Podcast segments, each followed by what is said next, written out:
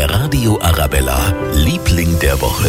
Fuchs, du hast die Gans gestohlen, kennen wir. Aber Fuchs, du hast den Schuh gestohlen. Das ist ganz neu. Das passiert gerade in Gauting. Da ist ein Reiniger unterwegs und klaut Damenschuhe. Jede Nacht Sandalen, Ballerinas, Flipflops.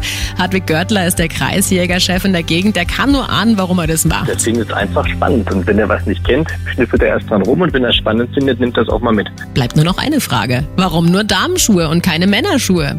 Naja, er wird wohl eher auf Rosenduft stehen und nicht auf Käse. Der Radio Arabella, Liebling der Woche.